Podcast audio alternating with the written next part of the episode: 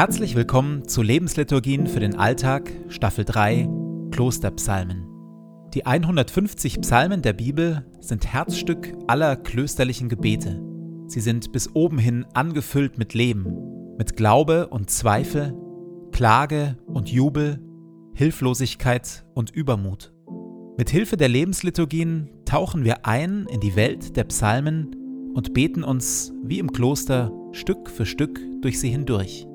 Jede Lebensliturgie beginnt und endet mit Gebeten, die immer gleich bleiben. Psalmtext und Impulse in der Mitte wechseln.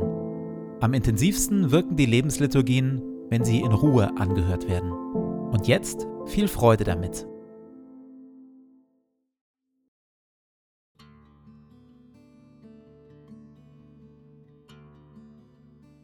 Zu Beginn meines Betens lege ich zur Seite, was mich beschäftigt, und lasse es ruhig werden in mir. Ich sammle meine Gedanken und atme langsam und bewusst.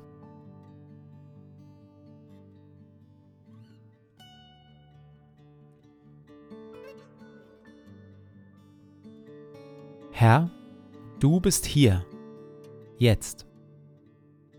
Du schaust mich liebevoll an.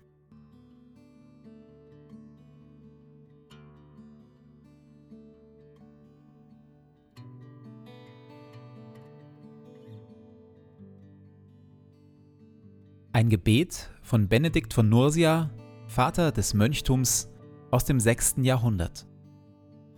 Verleih mir, gütiger und heiliger Vater in deiner Huld, einen Verstand, der dich versteht, einen Sinn, der dich wahrnimmt, einen Eifer, der dich sucht, ein Herz, das dich liebt, ein Tun, das dich verherrlicht und eine Geduld, die auf dich harrt. Amen.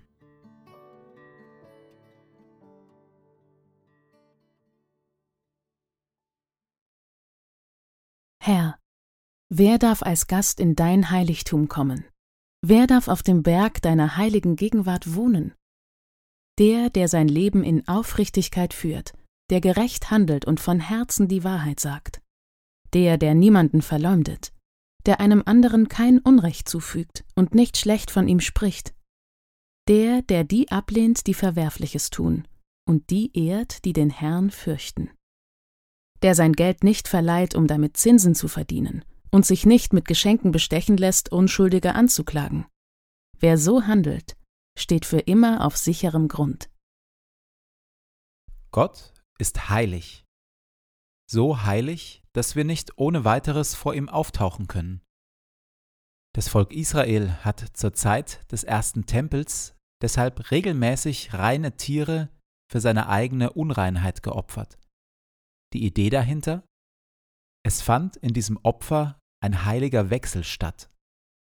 Die Unreinheit der Menschen ging auf das Tier über und wurde in den Tod gegeben. Auf diese Weise fand Entsühnung, Entschuldigung statt.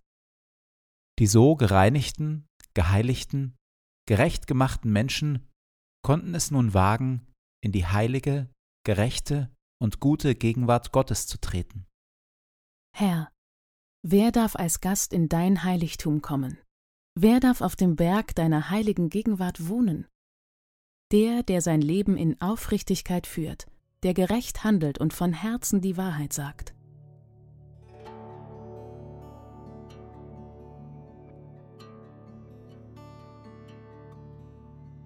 Was hindert mich aktuell, in die Gegenwart Gottes zu treten? Wo habe ich Entsühnung, Entschuldigung nötig?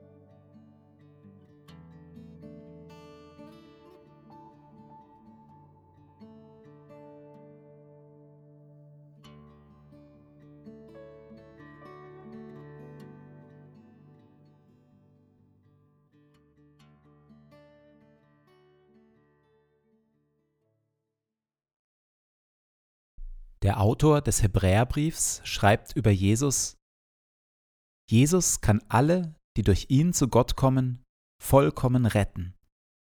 Denn er war und ist ein Hohepriester, der vollkommen heilig und ohne Sünde ist, an dem Gott nichts auszusetzen hat. Er muss nicht Tag für Tag Opfer darbringen wie die Hohenpriester vor ihm.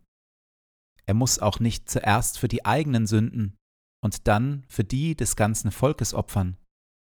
Nein, er hat das ein für alle Mal getan, als er sich selbst zum Opfer brachte. Zitat Ende. Ein paar Kapitel später heißt es dort, wir haben also jetzt freien und ungehinderten Zugang zum wirklichen Heiligtum, liebe Geschwister. Jesus hat ihn durch sein Blut für uns eröffnet. Deshalb wollen wir mit aufrichtigem Herzen, voller Vertrauen und Zuversicht in die Gegenwart Gottes treten. Denn unser Herz wurde ja mit dem Blut von Christus besprengt. Damit ist unser Gewissen von Schuld befreit und unser Körper mit dem Reinigungswasser gewaschen.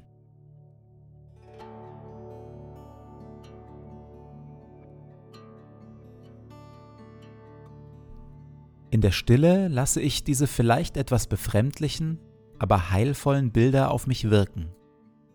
Jesus als Opfer, dessen Tod und Blut mich entsühnen, entschuldigen. Die Reinheit, mit der Jesus mich dadurch beschenkt der freie und ungehinderte Zugang zum Heiligtum, in die Gegenwart Gottes.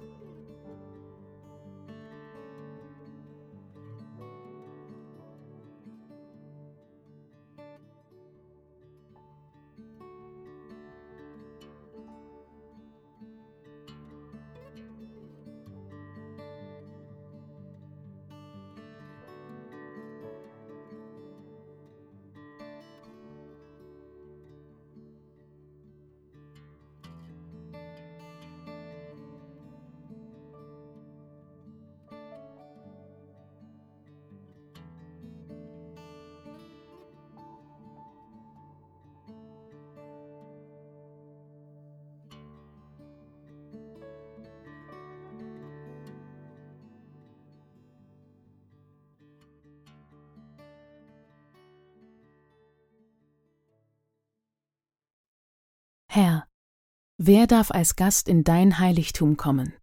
Wer darf auf dem Berg deiner heiligen Gegenwart wohnen? Der, der sein Leben in Aufrichtigkeit führt, der gerecht handelt und von Herzen die Wahrheit sagt. Der, der niemanden verleumdet, der einem anderen kein Unrecht zufügt und nicht schlecht von ihm spricht. Der, der die ablehnt, die Verwerfliches tun, und die ehrt, die den Herrn fürchten der sein Geld nicht verleiht, um damit Zinsen zu verdienen und sich nicht mit Geschenken bestechen lässt, Unschuldige anzuklagen. Wer so handelt, steht für immer auf sicherem Grund.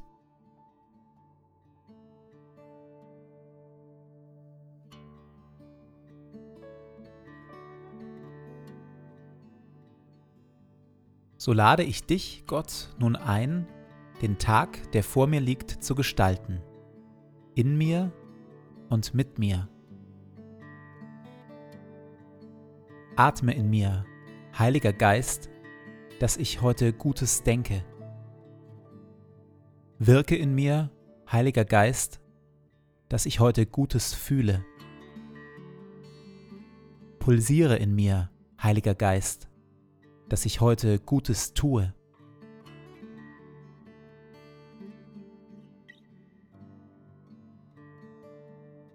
Dir gebe ich meinen Tag und mein Leben. Erfülle mich mit deiner Kraft und mit deiner Liebe, heute und an allen Tagen. Amen.